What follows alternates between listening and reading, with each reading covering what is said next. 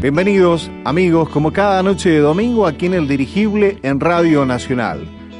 Hay escándalos de los que vemos y escuchamos muchos todos los días a través de los medios de comunicación. Pero nuestro invitado de esta noche propone hablar de otro tipo de escándalos.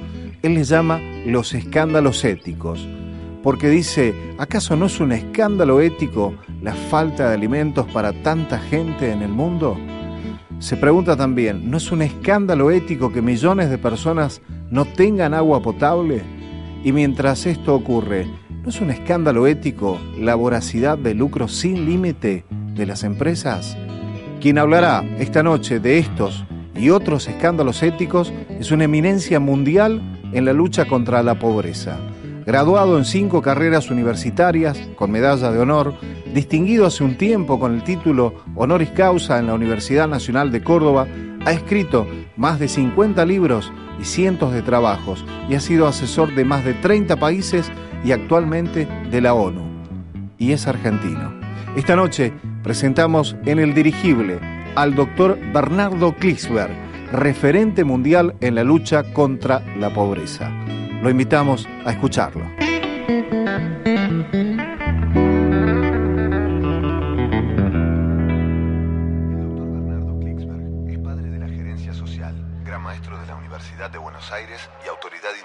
En Pobreza.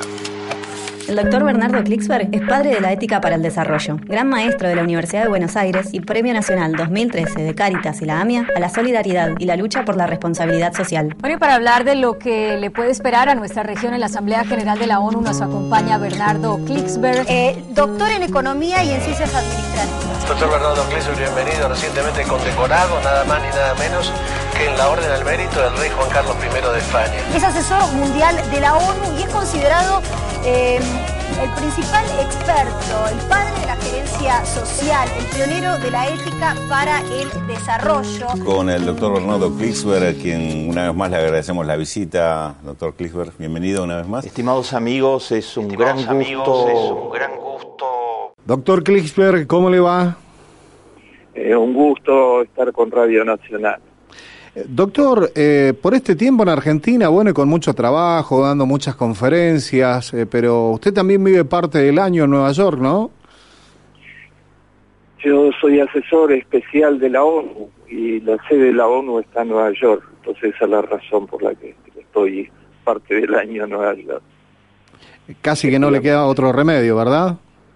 No, no, no, es una eh, ciudad este, interesantísima con todas las culturas, este, totalmente pluralista y llena de vida cultural, así que es un lugar eh, desde ya interesante.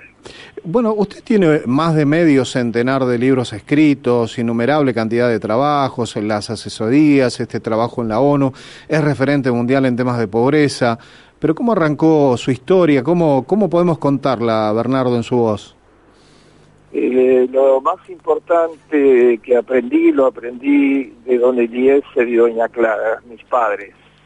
Entonces ellos eran eh, trabajadores, humildes, autodidactas de esa generación de inmigrantes judíos que llegaron de las pequeñas aldeas de Polonia, que fueron asesinados por el nazismo masivamente, pero tenían unos valores fenomenales. Entonces todos los días discutían con los tres hermanos, mi hermana y mi hermano, eh, mi hermana Lea, mi hermano Naumi, conmigo todos los problemas del mundo y eran una eh, la solidaridad caminando, ayudaban a todo el mundo y mi mamá la llamaban doña Clara la asistencia médica porque estaban donde, en todos los lugares donde había enfermos, eh, en, el barrio, etcétera. Entonces yo aprendí la, Biblia que ellos me enseñaban y la solidaridad, eh, todas juntas, esa es mi principal fuente de inspiración. ¿Y su papá qué se dedicaba? Mi papá era sastre, eh, pero había venía de la pobreza, pobreza, en, en la Primera Guerra Mundial, en, Europa, eh, y había leído, eh, leía en su juventud un libro por día, entonces había leído toda la literatura universal, entonces él me enseñó desde Anatole France, Dostoyevsky, hasta los clásicos, era y era absolutamente eh, un ciudadano activo, estaba en muchísimas organizaciones y trabajaba todo el día duramente como sastre. Claro. Bueno, e, esta historia tan humilde de su familia no le impidió a usted eh, estudiar, ni mucho menos, porque al menos en cinco carreras universitarias pudo graduarse. Y tuve el, me albergó eh, la universidad pública con todos sus brazos abiertos. Entonces, en cuanto entré en la universidad, en la Facultad de Ciencias Económicas, me dieron una beca al mérito por había sido abanderado del Hipólito Vieites, este, en fin, por toda mi trayectoria juvenil. Y eh, eh, en esa universidad tuve maestros excepcionales como Leopoldo Pornoy, como Sergio Bagú, este, como Gregorio Klimovsky, eh, y, bueno, pude, estudiaba muy, muy duro para dar felicidad a mis padres que trabajaban de modo tan esforzado por todos. Y saqué, digamos, estudié demasiado, entonces me dieron la medalla de oro que se otorgó solo tres veces en los 100 años de historia de, la Facultad de Ciencias Económicas, pude hacer doctorados y, bueno, cinco carreras todas con diploma de honor, etc. Claro. Bueno, eh, eh, aquel pensamiento que usted fue desarrollando, mm, yo entiendo o, supongo que no, no tenía demasiado, demasiado que ver con, con lo que se aprendía eh, con la formación clásica en la universidad. ¿Hubo un quiebre en ese sentido? Sí, hice exactamente mi pensamiento eh, era absolutamente crítico de lo que estaba aprendiendo. Entonces, eh, eh, cuando terminé la universidad, escribí un libro, digamos que tuvo, que ha tenido más de 40 ediciones, que se llama El pensamiento organizativo, criticando la, todos los contenidos de las ciencias administrativas, del management. Digamos, ese libro me valió, ah, eh, digamos, además de todas las ediciones que Mario Bunge dice que es lo más importante que se ha escrito sobre estos temas, me valió que un día me llamaron y me dijeron si era el mismo de las Naciones Unidas y me dijeron si era el mismo que había escrito el libro, 600 páginas el libro, y que eh, le dije que sí, que era el mismo, y me dijeron que el presidente de Venezuela, que era en ese momento Rafael Caldera, democristiano, con ideas avanzadas, eh, quería al autor del libro para que lo asesore.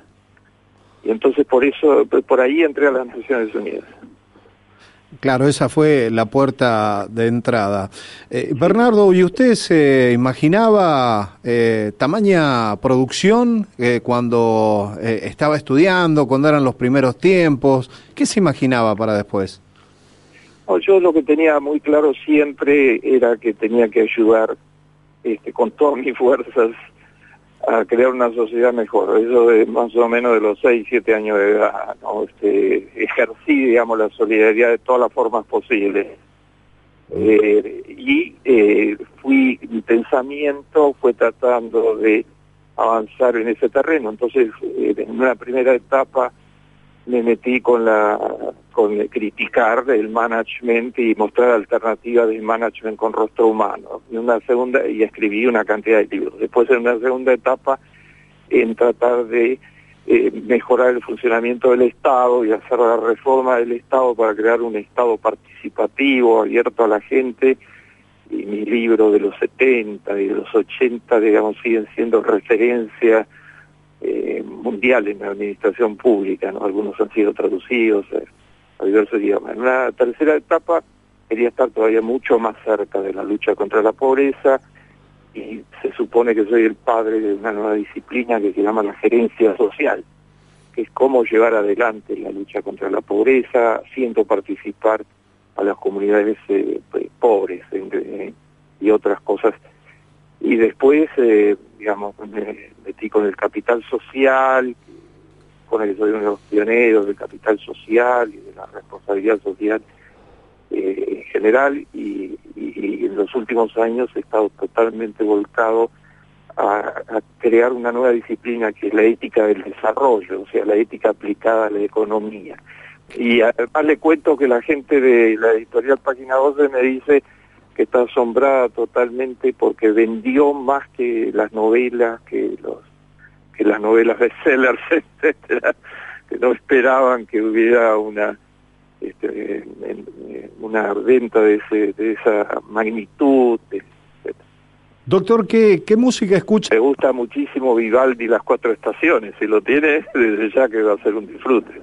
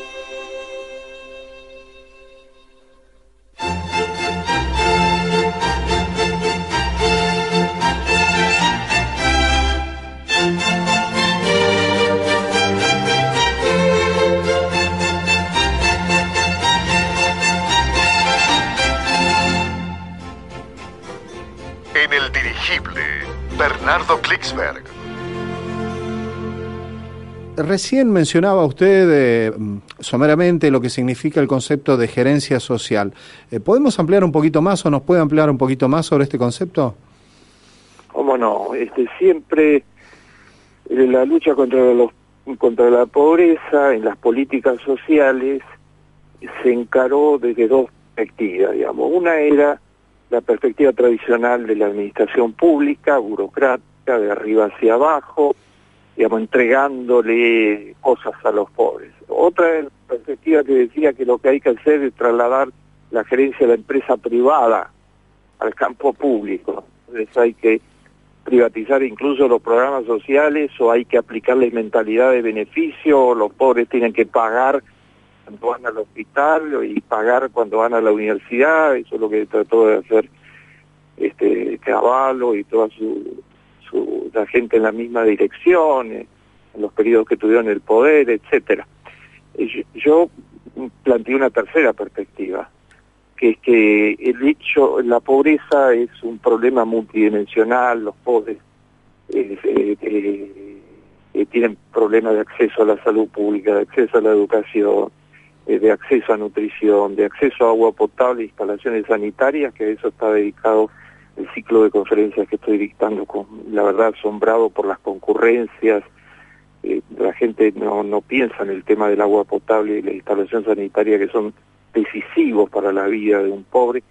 Y ahora termino de hablar para 900 eh, este, participantes en la Universidad de La Matanza, hablé para 1.200 personas, vinieron en Tucumán, la semana pasada. Hablé para 600 eh, o 500 o 600 eh, eh, madres eh, de pobreza extrema del Gran Buenos Aires, la Universidad de San Martín. La gerencia social dice eh, que eh, los programas sociales no tienen que ser ni administración pública tradicional, ni mucho menos gerencia de empresas privadas. Que lo social es específico, que la pobreza es multidimensional, que hay que entrarle por muchos costados al mismo tiempo, que eso significa articulación de las instituciones públicas, o sea, los ministerios de salud y educación, desarrollo social, todos tienen que estar articulados entre sí y con los municipios y con las gobernaciones. Y a su vez hay que crear alianzas con la sociedad civil y que el principal actor tiene que ser la propia comunidad pobre, que el objetivo no es darle cosas, que el objetivo es empoderarla. Entonces hay que garantizar desde ya las condiciones básicas de vida, como lo hace Asignación Universal por Hijo, por ejemplo, pero al mismo tiempo hay que eh, promover, ayudar, facilitar la autoorganización de la comunidad. Eso, esa, digamos, que le estoy planteando, eh, eh, es una nueva disciplina, digamos, que ve todo el tema de la pobreza de otra perspectiva y me, tuve el privilegio de aplicarla bastante masivamente, ¿no? En, la, en la etapa de mi último libro, este, eh, Ética para Empresarios, el Premio Nobel de Economía Mark Sen dice que ha llevado, ha mejorado la vida de millones de personas en todo el planeta a través de sus propuestas, etcétera, etcétera. Estas propuestas le sirvieron a, fueron el centro de la acción de la gobernadora de Puerto Rico, por ejemplo, beneficiaron a medio millón de personas en Puerto Rico, han sido aplicadas en toda América Latina, en España, en muchísimos lugares y se han creado muchos posgrados en gerencia social. Bután ha logrado vencer al desequilibrio medioambiental pero ha implantado todos estos ideales, hacer más feliz de la vida de la gente, no solo en la relación con la naturaleza, sino en la relación del uno con el otro. En Bután hay empoderamiento de la mujer, desarrollo de los municipios, de las comunas en ese pequeño país, economía comunitaria, economía social, comercio justo, todas las formas cooperativas, todas las formas económicas que conducen a un relacionamiento positivo y constructivo entre los seres humanos. El eje de todo es la realización espiritual.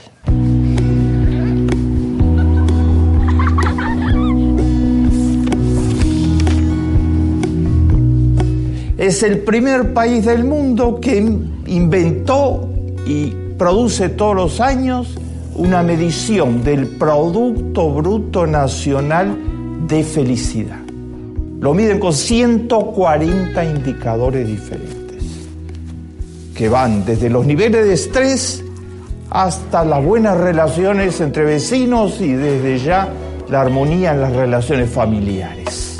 Y el tiempo que la gente tiene para dedicarse a ejercicios físicos y el tiempo que la gente tiene para dedicarse a reflexión espiritual. Miden los bienes verdaderos, los que le dan sentido a la vida. Las leyes de Bután y la explicación, el informe que dio el primer ministro ante la Asamblea de los países del mundo, dice, este es un mundo donde se está cultivando y creando sistemáticamente estrés, angustia, depresión, incertidumbre, sufrimiento gratuito y hay infelicidad. Nosotros queremos invertir la cuestión.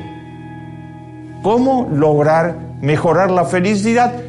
Y descubrimos que es haciendo al revés muchas de las cosas como se hacen actualmente en el planeta.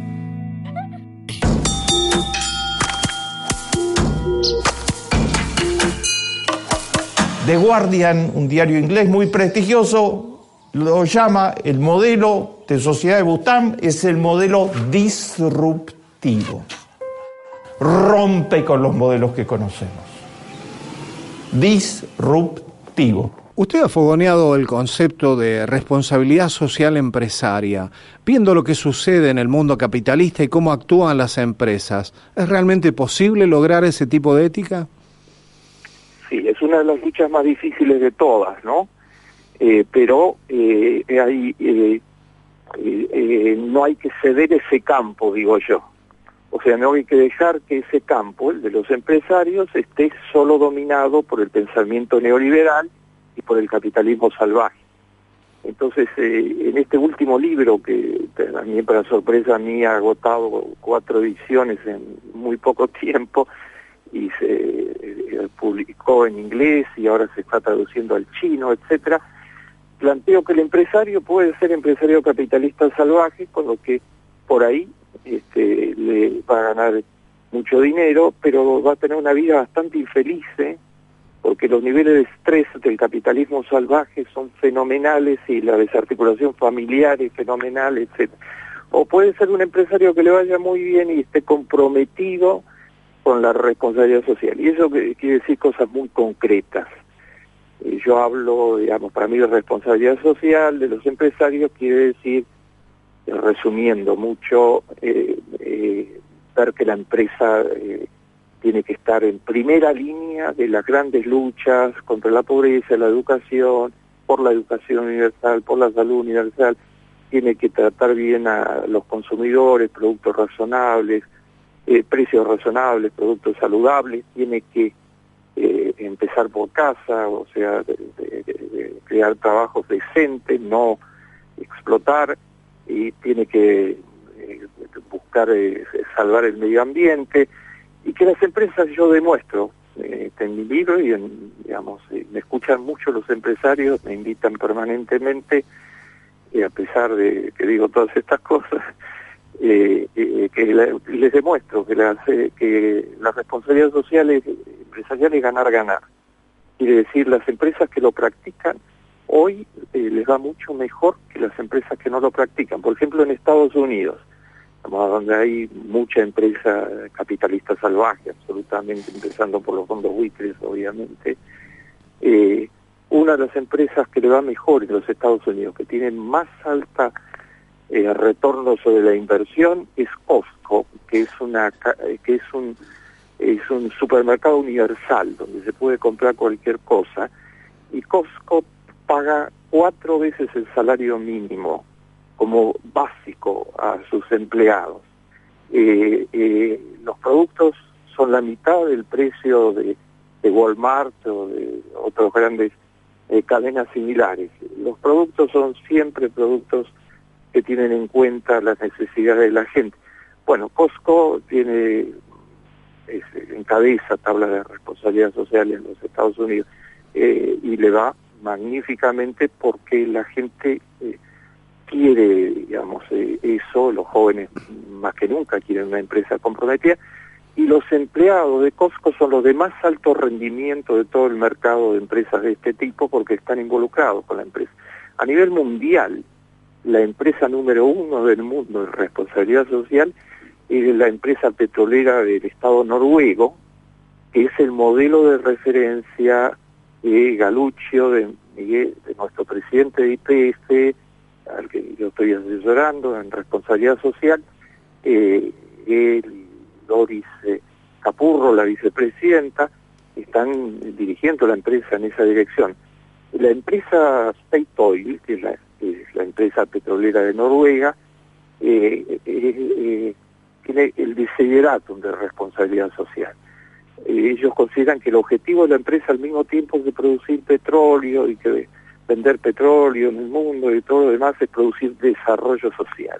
Entonces, en el país en el que invierten, que están en muchísimos lugares, son un modelo para todas las empresas de comportamiento en todos los planos y eh, en muchos casos eh, perdiendo ganancias para eh,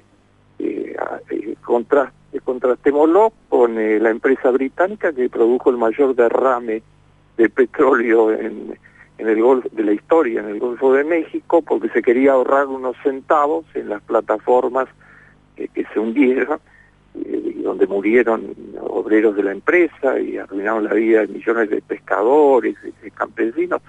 Bueno, State Oil es el extremo opuesto. Entonces, lo que yo digo no hay que entregar ese terreno, hay que plantear propuestas concretas eh, y mostrar ejemplos empresariales para dar la pelea en ese terreno. Lo que se consigue avanzar será para beneficio de los empresarios que tendrán una vida mucho mejor, este, personalmente, y cuando me escuchan decir esto, además doy pruebas científicas, todo lo que digo siempre está al lado de estadísticas y demás, la gente que hace cosas por lo demás vive más años, tiene menos estrés, menos úlceras, menos ataques cardíacos, los empresarios incluidos. Claro. Bueno, pero eh, indudablemente que esto también requiere determinado marco político, porque usted recién mencionaba el caso de IPF, esta nueva petrolera estatal aquí en la Argentina, nuestra petrolera estatal, el caso de la asignación universal. Eh, efectivamente, para usted la política es un componente indispensable que debe acompañar eh, este pensamiento económico. La política puede ser una un reparto del botín o puede ser lo que eh, eh, está en la naturaleza, digamos, de la sociedad, que es una articulación de fuerzas para hacer cambios a favor de la sociedad. Esa política es imprescindible, sin esa política no existirían los países nórdicos, que donde hay cero pobreza, Noruega, este, Dinamarca, Suecia, Finlandia, hay cero pobreza, encabezan todas las estadísticas internacionales de, de, derechos, de bienestar, son los, Noruega el país número uno del mundo en los últimos 20 años en la tabla de desarrollo humano de las Naciones Unidas. Y no eran así. O sea, hicieron, construyeron un modelo en base a articulación de actores a favor de la equidad, de la justicia social, de los derechos universalizados, etcétera. Entonces la política puede ser un reparto de pero la política puede ser una articulación de esfuerzos virtuosa y es imprescindible. Claro, ¿y por qué cree que cuesta tanto aquí en la Argentina que el sector capitalista entienda este, este mensaje?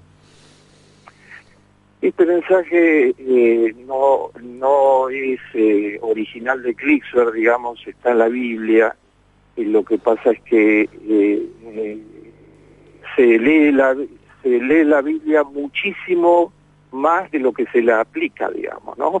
Hay incoherencia, digamos. Eh, hoy hay una persona que probablemente es la persona más célebre del género humano, que es el Papa Francisco, que está retando permanentemente al capitalismo salvaje y a los más ricos a hacer coherente su vida con la idea de justicia social de los profetas, con la idea de que los pobres son iguales a todos, con la idea de que debemos eh, poner la pobreza en primer lugar en las prioridades, etcétera. Así que somos unos cuantos Y yo diría que, este es el reclamo generalizado del 99%. El 1% más rico del planeta, que hoy tiene la mitad del Producto Bruto Mundial, eh, con excepciones eh, muy, significativas, eh, no quiere esto, quiere que continúe todos los sistemas eh, que permiten que el nivel de desigualdad haya llegado a este nivel casi obsceno. En este momento 86 personas, según termina de informar las Naciones Unidas en su informe de desarrollo humano 2014, tienen más que 3.500 millones de personas, de las personas más pobres del planeta, 86 personas. Esto es, yo lo llamo en mis series de televisión, en encuentro, es otra sorpresa, digamos, está con un rating altísimo, digamos, el informe Clixer se permite todos los días y en el canal 7 los sábados a las 2 de la tarde, yo lo llamo escándalos éticos.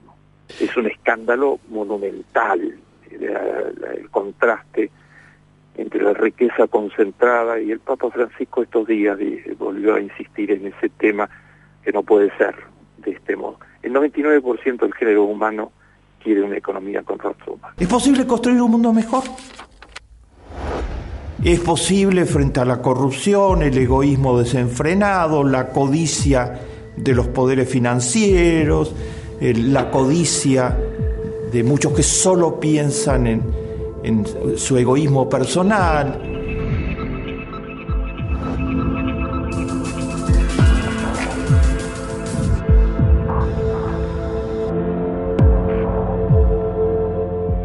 Respuesta es, claro, basta proponérselo. Todo este ciclo lo dedicaremos a mostrar como cuando el otro me importa en las políticas públicas que son fundamentales para construir un mundo mejor, en la responsabilidad social de las organizaciones de toda la sociedad, en la solidaridad, en el voluntariado, en el emprendedurismo social, en el cooperativismo, en todos estos movimientos que parten de la base de que el otro me importa, se construye un mundo mejor.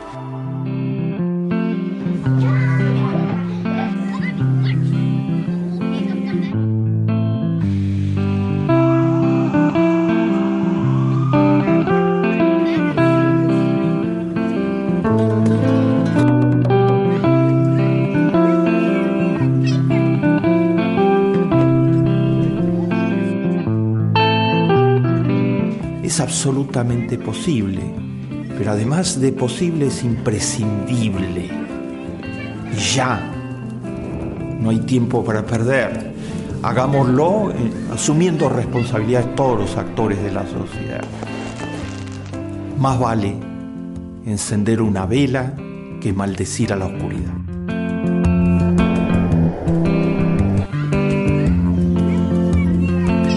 Bernardo Klicksberg en el dirigible.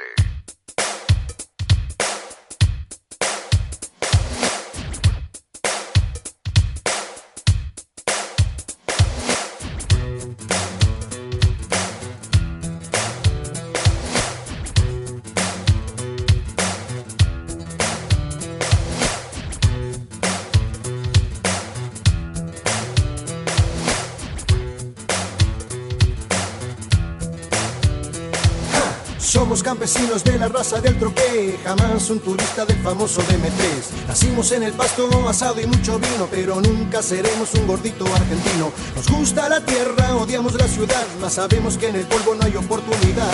Andamos de aquí, andamos para allá, chocamos al país diciendo la verdad. Menos mal, no somos cualquiera. Nunca nos odiaron en la escuela. Menos mal, no somos cualquiera. Nunca metimos en la iglesia. Somos del grupo Los Salieris de Charlie, le robamos melodías a él.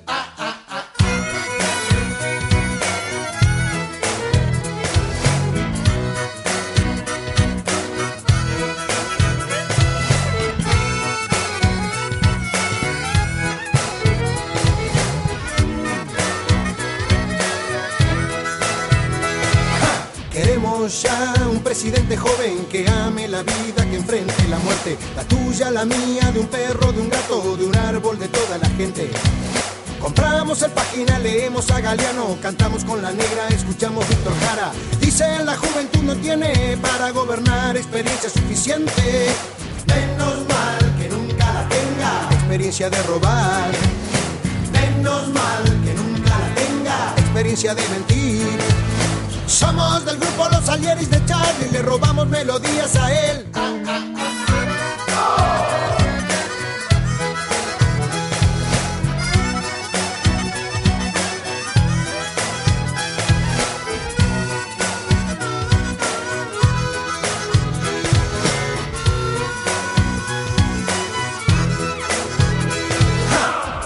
Tengamos un equipo Robertone, un Leme, un Ocoa para sacar la voz, siempre sobrará para decirte fuerte si sos una mierda o no.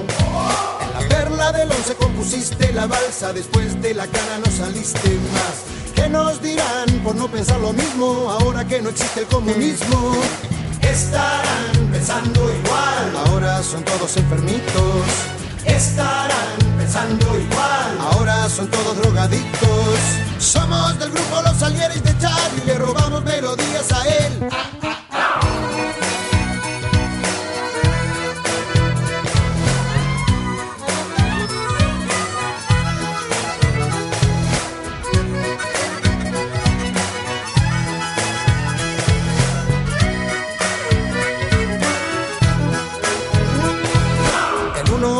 Quiere esto torcer, el 9% tiene el poder.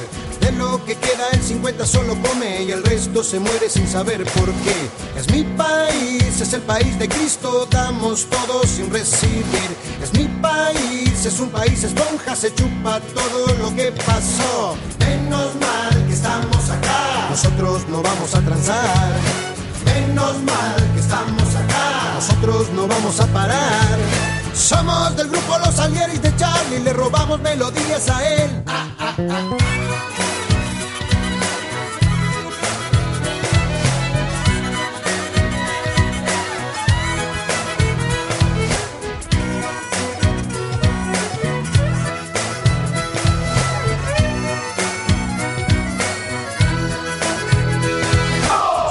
Tipos solos, comemos de la lata, nos gusta el sol del cementerio de Picara, nos apura lo león, nos apuran los amigos, nos gastan por teléfono pidiendo si tenemos, le damos guita a los basureros, vendemos mucho disco pero somos igual que ellos, ¿qué culpa tenemos si vamos al bar Marraca a tomarnos unos vinos con el borracho que nos canta? Nos gusta Magaldi cantando llámame, siempre mencionamos a Pugliese. Troilo y Grela disco cabecera. Siempre mencionamos a Pugliese. Somos del grupo Los Alieres de Charlie, le robamos melodías a él.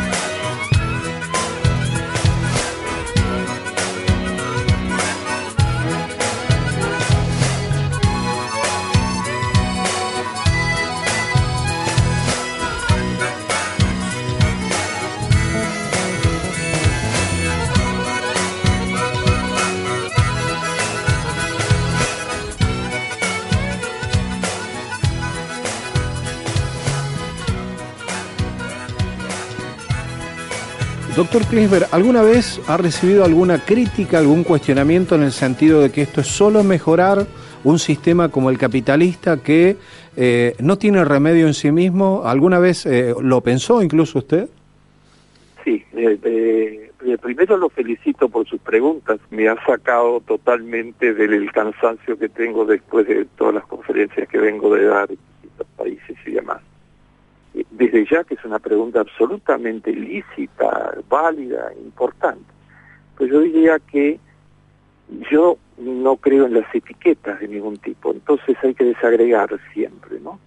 Es muy distinto vivir en el capitalismo salvaje, donde no hay indemnizaciones por despido, ni hay este, vacaciones, eh, o, en regímenes totalmente cleptocráticos, capitalistas cleptocráticos, como Guinea Ecuatorial, por ejemplo, una potencia petrolera, la segunda de África, y donde todo va a parar a las manos del dictador, y ahí mueren 110 chicos de cada mil antes de cumplir un año de edad por hambre, etcétera, a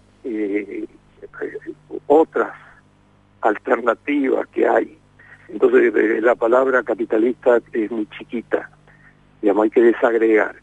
Eh, hay diferentes sistemas económicos actualmente en el mundo. Eh, está el capitalismo salvaje que tiene mucha fuerza, porque el 1% va en esa dirección y controla tantos medios y tiene poder político, etcétera muy, muy representado por el Tea Party, por ejemplo, a nivel político, y, y hay eh, el sistema de los países nórdicos, eh, la experiencia china, eh, la experiencia de la Europa occidental pre-capitalismo salvaje, o sea, ahora están tratando de meterla entera en el capitalismo salvaje, pero mm, las instituciones de protección social de Inglaterra o de Francia, etcétera, no se, no se ni, ni la Thatcher logró cambiarlas, digamos, porque están muy profundamente metidas. Y está América Latina, que está por un camino diferente a todos estos caminos, en cada país por lugares distintos, ¿no? De acuerdo a su historia. Pero ¿cómo se llama lo que hizo Lula en el Brasil y continúa Dilma de sacar a 40 millones de la pobreza en 10 años? O en el Uruguay eh, bajar la pobreza del 42 al 13% de la población. O cómo se llama un programa como Asignación Universal por IFA, que ha logrado que baje la deserción escolar, eh, que las 600 madres con las que me encontré el otro día en San Martín eh, sean ahora personas con dignidad, porque mm, realmente la política pública eh, les ha reintegrado el derecho que tenían a ser personas con dignidad. Eh, a mí no me interesan mucho las etiquetas, la verdad, me interesan los resultados concretos. Entonces, hoy lo que uno cree no es en la etiqueta, sino en los resultados concretos. En América Latina, en Brasil, en Uruguay, en Argentina, en la Chile de Michelle Bachelet, en Ecuador, en Bolivia, en otras realidades, eh, en muchos otros países en, proceso, etcétera, se está avanzando algo que es eh, específico de América Latina y que incluso actualmente, frente al desastre europeo, una revista tan conservadora como The Economist dice recientemente que para luchar contra la pobreza hay que tomar en cuenta como referencia eh, programas como Bolsa Familia de Lula, eh, los programas compensatorios, de los cuales el de Lula y el de Cristina son los dos mayores, Asignación Universal y Bolsa Familia, en los que, mm, humildemente hemos contribuido. Eh, entonces, la recomendación para el capitalismo salvaje es que eh, para que no se desequilibre todo el sistema, se tengan muy en cuenta experiencias como las latinoamericanas. Eh, el mundo es muy variado, hay que desagregar, no importan las etiquetas.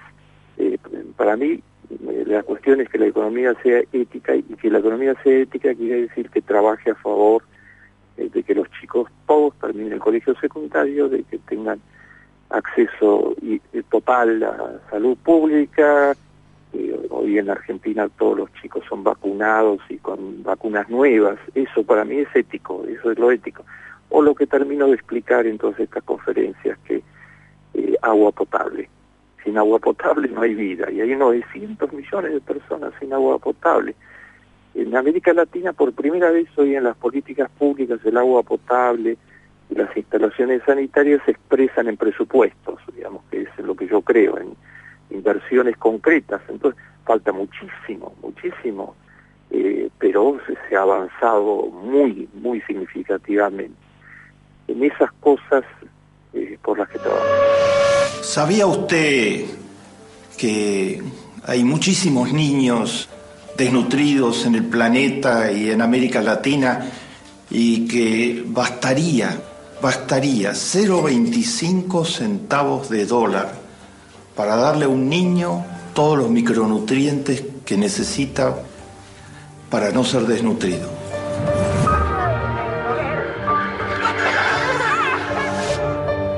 ¿Y sabía usted cuánto se gasta por segundo en el mundo en armas? Un millón y medio de dólares.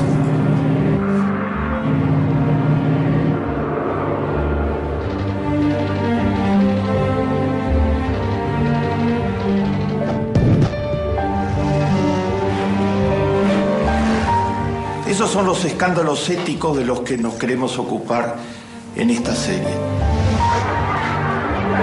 Nos vamos a ocupar de sus causas y sobre todo nos vamos a ocupar de sus soluciones. De cómo en diferentes lugares del mundo se le ha dado respuesta y solución a estos escándalos éticos.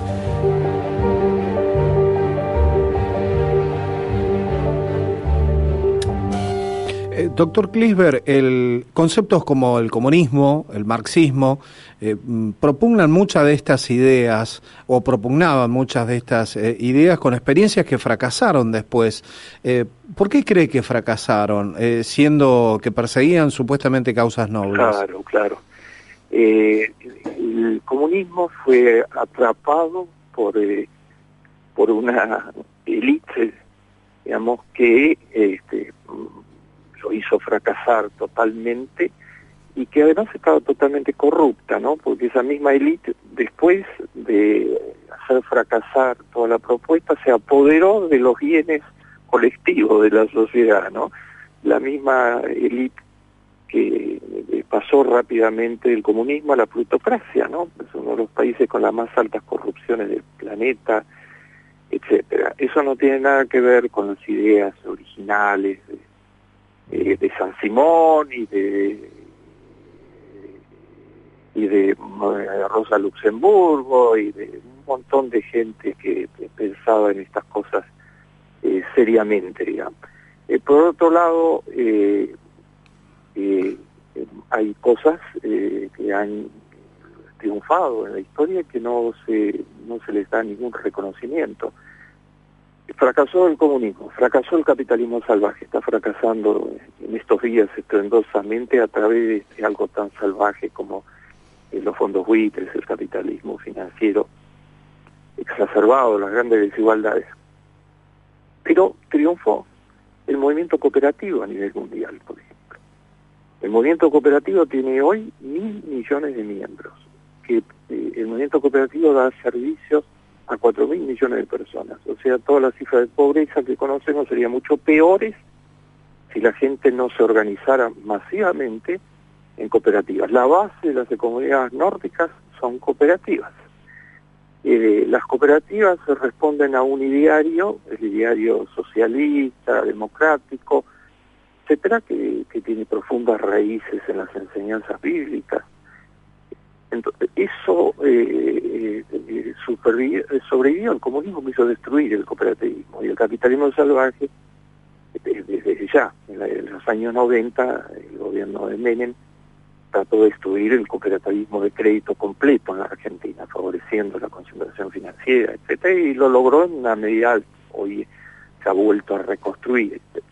Entonces, eh, no fracasó la idea de justicia social de los profetas que es la idea germinadora, diría yo, de todas las formas sociales avanzadas, la idea de Isaías y de Jeremías y de, Amós.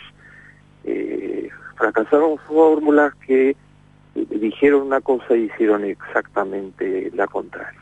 Claro. Y los profetas eh, siguen vivos y le termino de, mencionar, digamos, eh, cuando uno entra en las Naciones Unidas en Nueva York, eh, la frase que eligieron las naciones del mundo, en el único lugar donde se reúnen todas las naciones del mundo para encabezar las Naciones Unidas, es una frase del profeta Isaías, ahí dice, no alzará más espada nación contra nación y se ensayará más para la guerra. La idea de justicia social eh, sigue más viva que nunca eh, y los impostos motores, digamos, son los que han fracasado. Hay eh, hoy una pelea tremenda como la que está librando Argentina con los fondos buitres. ¿Qué opinión le merece la posición que ha asumido nuestro país? Sí, eh, algunas aclaraciones, digamos. Hay quienes dicen Argentina este, ha delinquido, no, no quiere pagar, simplemente. Este, en los últimos 30 años hay un libro de dos economistas muy conservadores, uno de ellos fue el economista jefe del Fondo Monetario Internacional. Entonces dicen que en los últimos 30 años casi todos los países del mundo eh, renegociaron la deuda externa. O sea, Argentina, mm, la iniciativa de renegociar la deuda externa que tomó el presidente Kirchner en dos oportunidades, eh, eh, no es una iniciativa de delincuentes. renegociar la deuda externa es el modo en el que el sistema no estalla, porque produce desequilibrios tales eh, que queda tanta gente afuera que si no se renegocia la deuda externa, el sistema puede explotar. Entonces casi todos los países han renegociado la deuda externa, no es un país delincuente, es un país que hace lo que han hecho y en ese libro tienen las tablas estadísticas de países que han renegociado la deuda externa. En primer lugar, para ubicar la situación, los que no quisieron incluirse en el ofrecimiento que hizo el gobierno argentino, que en definitiva fue decir, bueno, resignen eh, una parte de las acreencias, han cobrado muchísimo, además, eh, digamos, el gobierno argentino en los últimos años no fue el originador de la deuda externa, pero déjenos trabajar, bajemos la deuda para que los argentinos puedan producir y entonces vamos a pagar puntualmente lo que se acuerde y el país va a tener futuro. Cuando en el año 2002, digamos, no tenía futuro y la gente clamaba que se vayan todos, ¿no? Entonces, eh, en segundo lugar, eh, lo que se hizo fue absolutamente normal. Los que no quisieron entrar tenían algún juego, algunos eh, engañados absolutamente, por ejemplo en Italia, digamos, eh, hubo instituciones financieras de casi rapiña que fueron condenadas por los tribunales italianos que le vendieron a pequeños ahorristas la idea de que iban a sacar mucho más y no entraban en la negociación. Pero otros se dedican solo a eso, eh, los fondos buitres, a no entrar en las negociaciones porque quieren sacar el 1500% de lo que están pidiendo actualmente, más o menos, este, por lo por haber comprado cuando el país estaba en dificultades económicas muy serias a precios irrisorios, y en eso consiste su trabajo, o sea, en tratar de presionar con un enorme poder políticamente a través de los medios masivos, eh, este, de todos los instrumentos de presión eh, posibles. Bueno, además de que esto es jurídicamente inadmisible por todas las razones que se han mencionado con muchísima frecuencia, yo agrego un pequeño enfoque, es que éticamente es un escándalo ético.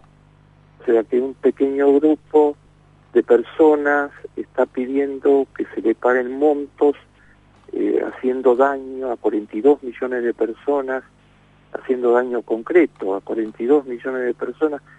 Así que el gobierno de un país en esa situación eh, está obligado moralmente a, enfrentar eso, a no aceptar eh, condiciones que hubieran llevado, si se hubieran aceptado a que las demandas de acuerdo a lo que estima Wall Street, en gran parte está en total desacuerdo con los fondos buitres por razones de funcionamiento de reglas mínimamente eh, equilibrantes, digamos, de todo el sistema, hubiera llevado a demandas que el país no hubiera podido pagar nunca, se estima de 120 mil a 500 mil millones de dólares, ¿no?